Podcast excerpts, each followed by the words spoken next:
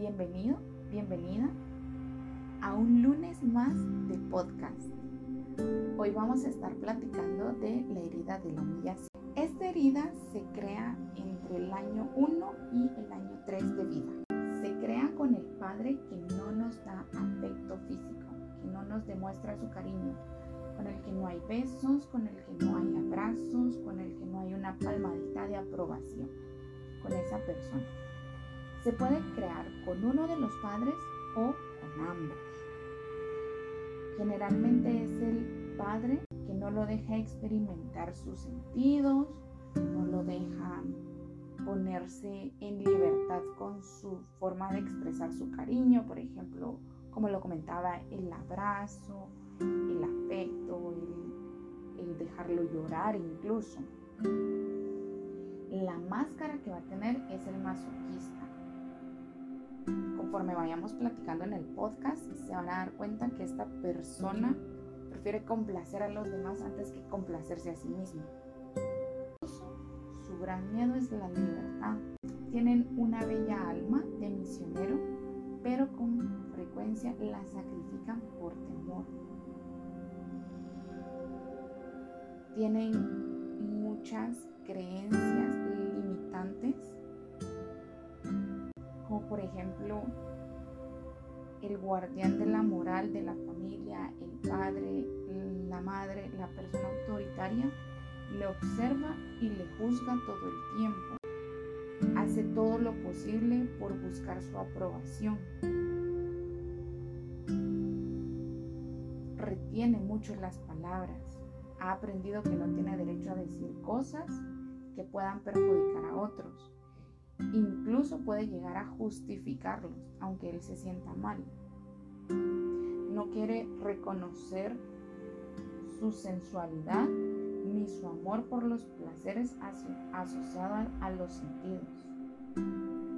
Rechaza los impulsos vinculados con los sentidos también tiene miedo a ser castigado si disfruta demasiado de la vida. Suele tener historias relacionadas con la sexualidad. Se siente fácilmente sucio, indigno. Se recompensa a menudo con comida, creyendo que así disfruta. Al tener un vacío dentro de sí mismo, intenta llenarlo con comida Tiene el don de hacer reír a la gente burlándose de sí mismo, humillándose.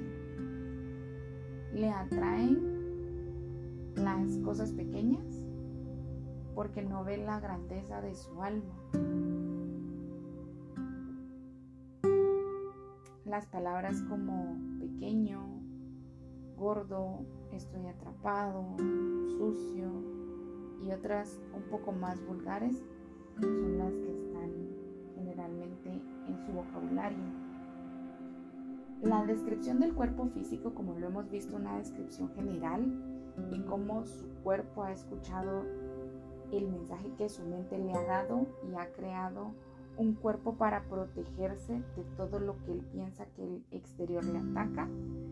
Es el sobrepeso, una baja estatura, un rostro redondo, ojos grandes y redondos, abiertos e ingenuos hasta cierto punto como los de un niño, un cuello ancho, tiende a tener acumulación de grasa en la parte posterior del cuello, formando como si fuera una joroba, partes del cuerpo redondas, manchas con frecuencia, voz melosa. Si nos damos cuenta que ya es un cuerpo bastante diferente. Va a ser el cuerpo de un masoquista. Y por lo mismo que se autolastima a sí mismo para poder estar bien con los demás, su cuerpo ha entendido que necesita tener un cuerpo robusto para poder enfrentar los ataques que él mismo se da. La herida de la humillación se abre cuando el niño siente que sus padres lo desaprueban, lo critican y esto afecta directamente en su autoestima, sobre todo cuando lo dejan en ridículo. Los niños que han pasado por esta herida y aún no la sanan, cuando llegan a la vida adulta les cuesta expresarse como adultos. Generalmente, con lo que ya hemos visto, ellos mismos se ridiculizan ante los demás, hacen sentir más pequeños, menos importantes. Tienden a olvidar sus propias necesidades para complacer a los demás y ganarse su cariño, aprobación y respeto, aunque esto pase por sus propios límites. Esta herida se sana soltando la pesada carga que el humillado lleva en la espalda. Se consigue mediante el perdón hacia las personas que lo dañaron ¿Quiénes son los que generalmente nos crean las heridas? Nuestros padres. Y aquí vamos una vez más a perdonar a mamá y a papá. Si no estuvieron ellos, la persona que haya desarrollado este papel. Si crecimos con un tío, con un abuelito, con alguien que nos adoptó, la persona que haya desempeñado este papel es la persona a quien debemos perdonar. Hacer las paces con nuestro pasado es vital en todas las heridas. La crianza respetuosa, el trato empático y afectuoso debe ser con límites y con respeto. Ahora como adultos es nuestra responsabilidad evitar o tratar, porque siempre como padres nos equivocamos, de que nuestros hijos crezcan y tengan una infancia plena, para que en su vida adulta no tengan que cargar con estas pesadas cargas. ¿Cómo vamos a elegir pareja las personas que tienen esta herida? Generalmente buscan a alguien que puedan salvar y es ahí donde vemos estas parejas donde decimos, pero es que ella es tan buena, él es tan bueno y anda con una persona que es drogadicta, por ejemplo. Estas personas que tienen esa herida de humillación buscan personas para salvar, para rescatar. Creen que el amor es una hermosa historia y ellos con su amor lo van a poder sacar de esa vida que llevan, de, esa situación en particular.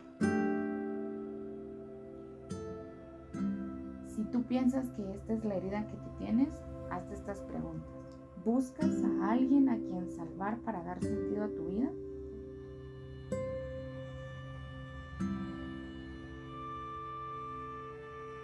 Cuando estás con las personas, ¿qué haces para no sentir vergüenza? Para no sentir culpa. ¿Cómo actúas y en qué plano te dejas a ti mismo ante los demás. ¿Hablas cosas constructivas de ti mismo o simplemente te denigras a ti mismo cuando hablas con los demás, intentando que ellos se rían de lo que tú les dices? El autoconocimiento, la aceptación, el perdón hacia uno mismo, hacia los demás, y el autoestima son cosas que hay que trabajar a profundidad.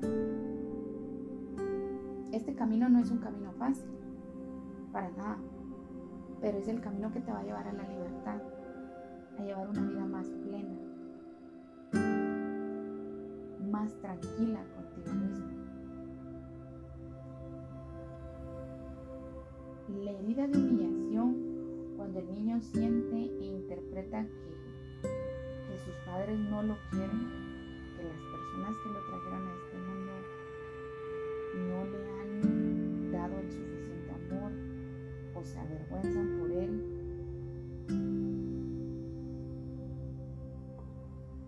Sienten que hay algo roto en ellos, que hay algo mal en ellos. cuando lo avergüenzan públicamente. Son estos padres que regañan a sus hijos en frente de la maestra, en frente de sus amiguitos, o que les gritan en la calle. Allí es donde se crea esta herida de humillación. Cuando no tenemos la madurez para podernos comunicar con nuestros hijos sabiendo que ellos son niños y que tienen que aprender a actuar a hacer las cosas. Pero nosotros en nuestra desesperación les subimos mucho el tono de voz en frente de los demás y los hacemos sentir pequeñitos, los hacemos sentir insignificantes. La sensación del niño es de sentirse comparado, degradado, avergonzado o rebajado. Los abusos sexuales en la infancia también producen esta herida, además de ir acompañada de la culpa y de la vergüenza. Así como algunos padres a veces también los sorprenden masturbándose y les dicen, no te da vergüenza, no te da pena, no te sucio, esas cosas no se hacen. Esto trae el sentimiento de culpa, de vergüenza porque eso no se hace.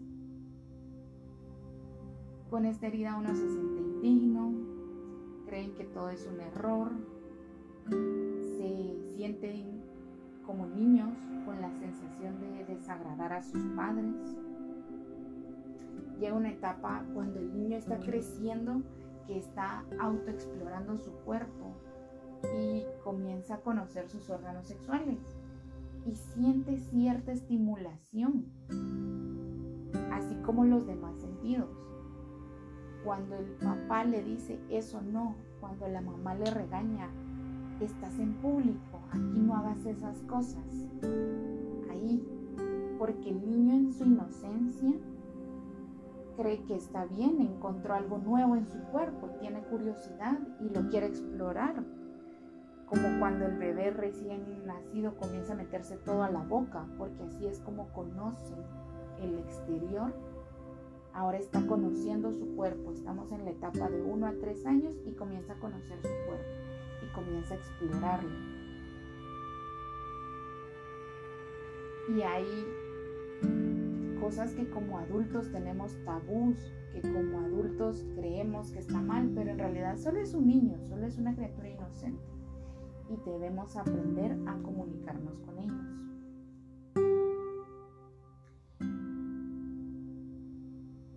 Esta herida se ejerce con la persona que lleva el control de la familia.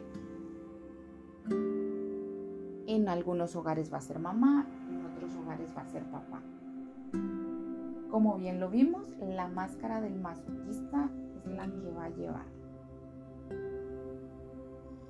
Esta es una persona que encuentra placer e incluso satisfacción sufriendo. Se busca de forma inconsciente el dolor y la humillación la mayoría de las veces. Antes de que los demás lo castiguen, lo hace a sí mismo. Y como su cerebro ha escuchado estos comentarios durante toda una vida, es ahí donde busca tener un cuerpo que soporte esta herida como tienen esa necesidad de cuidar de los demás, tienden a crear situaciones donde se olvidan de ellos mismos.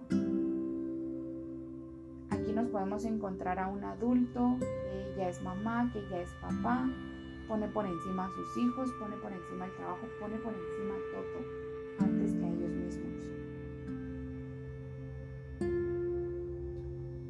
Es un intento de protección para no sentirse humillados pero lo cierto es que consiguen justo lo contrario, ya que en muchas ocasiones se aprovechan de ellos. Se castigan a sí mismos, se ponen en situaciones humillantes ante los demás, tienden a negarse todo lo que desean profundamente, ya que se culpan por desearlo, como en la infancia los criticaron por estar teniendo ciertos placeres con su propio cuerpo, ahora que son adultos, se niegan esos placeres. Cuando se enfadan tienden a humillar a los demás para desahogarse. La ley del espejo. Veo lo que soy, no lo que es. Soy lo que tengo y doy lo que hay dentro de mí. Si yo tengo la herida de humillación, voy a humillar a los demás en ciertas situaciones. Se desconectan de sus necesidades. Si alguien no es feliz a su alrededor, se culpan a ellos mismos utilizan las compras, la comida para satisfacer sus deseos. Como tenemos un vacío dentro de nuestro ser, intentamos llenarlo. Y por eso es que sentimos tristeza, comemos. Sentimos ansiedad, comemos. Sentimos soledad, comemos. Sentimos lo que sintamos, comemos. No se cuidan. Los demás siempre son personas más importantes para ellos. Siempre hay alguien adelante de ellos, siempre hay alguien que los necesita más que ellos mismos. No se gustan físicamente, su cuerpo se sienten incómodos. Pueden llegar a tener problemas en su vida sexual por lo mismo. Necesitan ser necesitados y necesitan resolver los problemas de los demás no son ellos mismos. Como ya lo hemos visto, primero, no se conocen a sí mismos. Segundo, consideran que son indignos de ser ellos mismos. Les gustan las cosas bonitas, pero creen que no las merecen. Sienten, sienten una gran culpa en su interior y por eso se castigan haciendo sacrificios y esforzándose por todo. Tienen mucho miedo a la opinión y juicio de los demás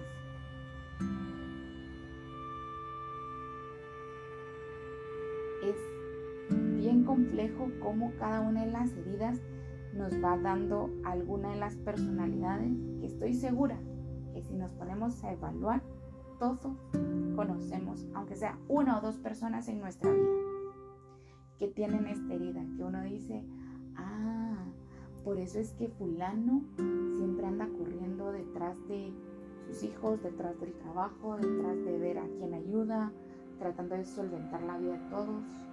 El conocimiento es poder.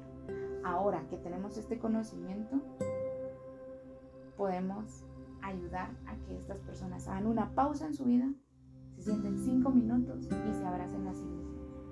Y si somos nosotros mismos, con mayor razón. Tomar una pausa y abrazarnos a nosotros mismos. Porque si nosotros no nos aceptamos, nadie lo va a hacer. Y aunque estemos por la vida tratando de solucionar a los demás, lo único que vamos a conseguir es que los demás se aprovechen de nosotros. Porque nosotros mismos no somos capaces de cuidarnos. Luz en la calle, cantil en su casa. Porque en la calle intentan dar esa apariencia de que son buenas personas, de que ayudan a todos de que salvan a todos, de que corren a solucionarlo todo. Pero cuando llegan molestos a su casa, humillan a sus propios seres queridos. Cada persona da lo que hay en su corazón y si es un corazón herido, si es un corazón dañado, no vamos a poder tener una vida plena, un amor bonito, vida adulta sana. Cada uno tiene heridas que sanar, cada uno tiene cosas que mejorar, independientemente de cuál fue la infancia que tuvieron, de cuál fue la herida que los marca ahora de adultos. Todos tenemos cosas por las que vamos a mejorar, pequeñas actitudes que cambiar, pero el ser consciente de ellas es lo que nos va a ayudar a cambiarlas el duelo hace que todas estas heridas se sientan más profundamente. Y el sanar no va a ser algo que va a pasar con el tiempo, para nada. Puede que lo olvides, puede que en algún punto de tu vida falleció alguna de tus mascotas y no llevaste el duelo, sino que simplemente lo olvidaste. Pero tal vez cuando tengas la vida de adulto y tus hijos te pidan una mascota y te toque enfrentar de nuevo esa situación, no solo se va a abrir la herida del duelo que ya habías olvidado, sino que va a haber una nueva porque es una nueva mascota, es un nuevo ser. De igual manera nos pasa con nuestras heridas. Puede que en algún punto la olvidemos y podamos cambiar de personalidad y seamos una persona llena de luz, llena de amor. Pero en el fondo de nuestro corazón, si esa herida fue transformada por el exterior, en algún punto lo que la haya transformado se va a ir y la herida que queda dentro de ti se va a abrir y se va a abrir aún más grande. Y por intentar calmarla, mitigarla, vamos a buscar en nuestro exterior cosas para reemplazar esa herida y enfocarnos en otras más. Y vamos a andar corriendo por la vida así sin sanar. Y si has escuchado los podcasts anteriores, es momento de hacer una pausa. Es momento de sanar. Estamos comenzando a abrir y vienen muchas energías muy positivas. Y como te lo he comentado, tu presente es el eco de todos los pensamientos que has tenido en tu pasado. Así es que si quieres un mejor futuro, tienes que empezar por cambiar tu presente. Porque tu presente está creando un eco, una ola que está formando tu futuro. Y si no te gusta dónde estás, tienes que cambiar el pensamiento, tienes que cambiar la energía. Esto es un triángulo. Como siento, pienso y actúo. Como pienso, siento y actúo. Si pienso que nadie me quiere, voy a actuar en base al sentimiento de que nadie me quiere. Pero si tú piensas que tú mismo te quieres, que tú mismo te apruebas, que tú mismo te cuidas, te amas, te proteges, importa lo demás, tú te vas a sentir pleno. ¿Por qué? Porque es lo que estás pensando. Y por ende vas a llevar a la acción ese pensamiento. Te vas a cuidar, vas a ir al gimnasio, vas a hacer ejercicio, vas a comer más sano, vas a ser más consciente de en qué momento alimentas tu cuerpo y con qué lo alimentas. Pensamientos, sentimientos, acciones. Es un triángulo. Y cuando caemos en un círculo vicioso, en repetir este triángulo y repetir este triángulo con cosas negativas, así estás creando tu realidad. Estas personas que les cuesta bajar de peso, primero antes de empezar una dieta hay que empezar evaluándonos. ¿Por qué tengo sobrepeso? ¿Por qué no logro llegar a las medidas que realmente quiero? ¿Cuál es la conversación que he tenido conmigo mismo, conmigo misma? ¿Qué es lo que me he dicho durante todos estos años? El cambiar nuestro exterior comienza en el interior y no lo vamos a poder hacer si no tomamos cinco minutos para evaluarnos, para conocernos, para saber cuáles son nuestras heridas y sanarlas. Espero que hayas disfrutado de este podcast tanto como yo disfruté crearlo. Espero que te ayude un montón y si quieres platicar, ya sabes que me puedes encontrar en todas mis redes sociales como ale-tanatólogo. Te mando un fuerte abrazo lleno de luz, que tengas un 4 de abril hermoso y no olvides sonreír.